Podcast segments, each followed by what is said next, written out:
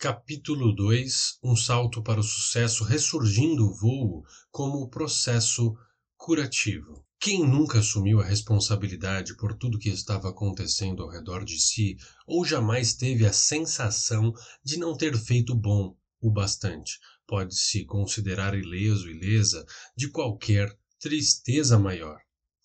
Segundo consta, até mesmo as maiores personalidades da história conheceram as profundezas da depressão. Porque eu seria uma exceção? Antes de vencer na carreira e encontrar a psicologia no esporte como recurso para transformar vidas, tive a própria vida transformada pelo voo.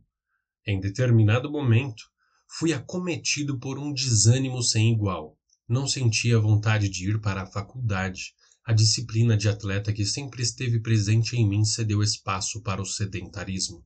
Lembro-me que é um dos pontos cruciais para o desânimo e a depressão foi quando percebi que um grande sonho da minha vida não iria ser mais realizado. Comecei a entender melhor as minhas crenças limitantes e notei que muitas coisas não estão sob nosso controle. Um grande sonho que eu tinha era de me tornar jogador de futebol profissional, como o de muitas crianças. Realmente queria que se tornasse realidade. Eu jogava, treinava e estava prestes a entrar numa grande equipe do futebol paulista. Um mês antes de viver este sonho, quando estava quase tudo pronto para entrar no grande clube, quebrei o tornozelo num jogo com os meus amigos. Na hora não imaginava a gravidade, mas fiquei um ano na fisioterapia para recuperar todos os movimentos.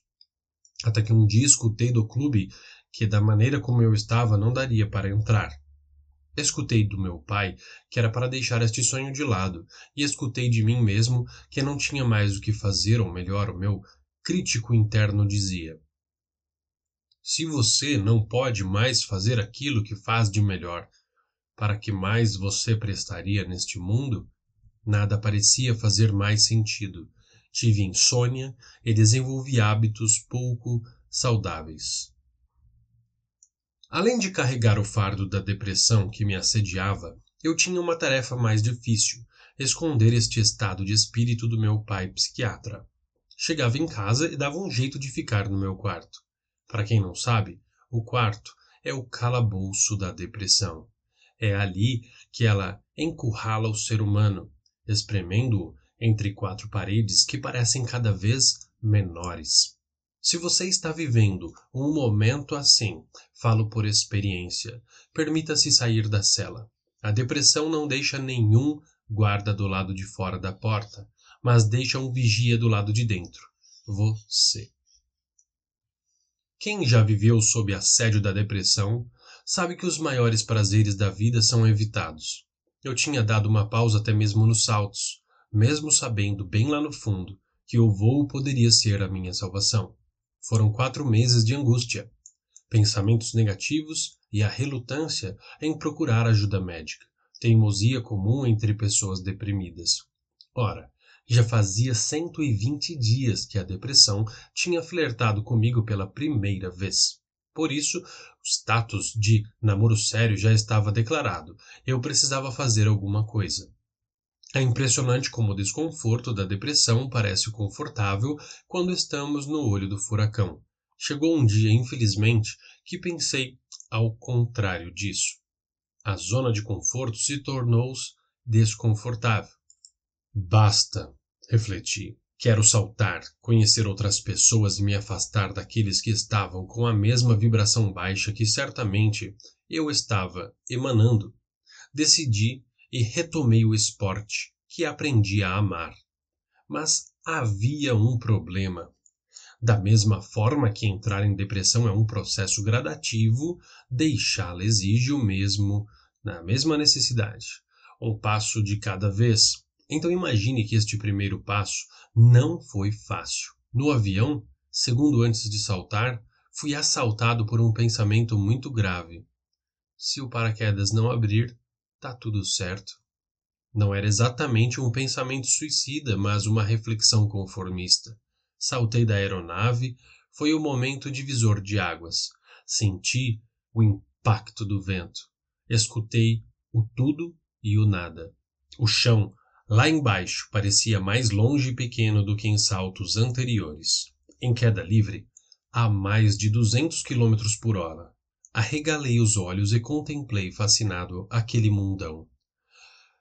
Pedirei licença aos leitores mais sensíveis, pois preciso reproduzir exatamente o que pensei. Que merda estou fazendo da minha vida? Olha só este mundo embaixo de mim, diante dos meus olhos. Ninguém me contou que ele é maravilhoso. Eu estou vendo. Na mitologia grega, a fênix representava um pássaro que entrava em autocombustão quando morria, ressurgindo das próprias cinzas. Segundo os poetas gregos, outra característica da ave era a capacidade de carregar um peso acima do concebível. Foi assim que me senti e assim que pensei durante aqueles 60 segundos. No voo, ressurgi das cinzas e arremessei para longe o fardo da depressão que até ali estava sobre os ombros. Engajei-me de vez no paraquedismo. Tornei-me instrutor e a partir deste momento tive muito reconhecimento com a missão de vida que escolhi. Aprendi que existiam muitos outros sonhos em minha vida à espera de serem realizados, e aquele sonho não vivenciado como eu imaginara foi reconhecido sobre quão importante papel teve em minha vida.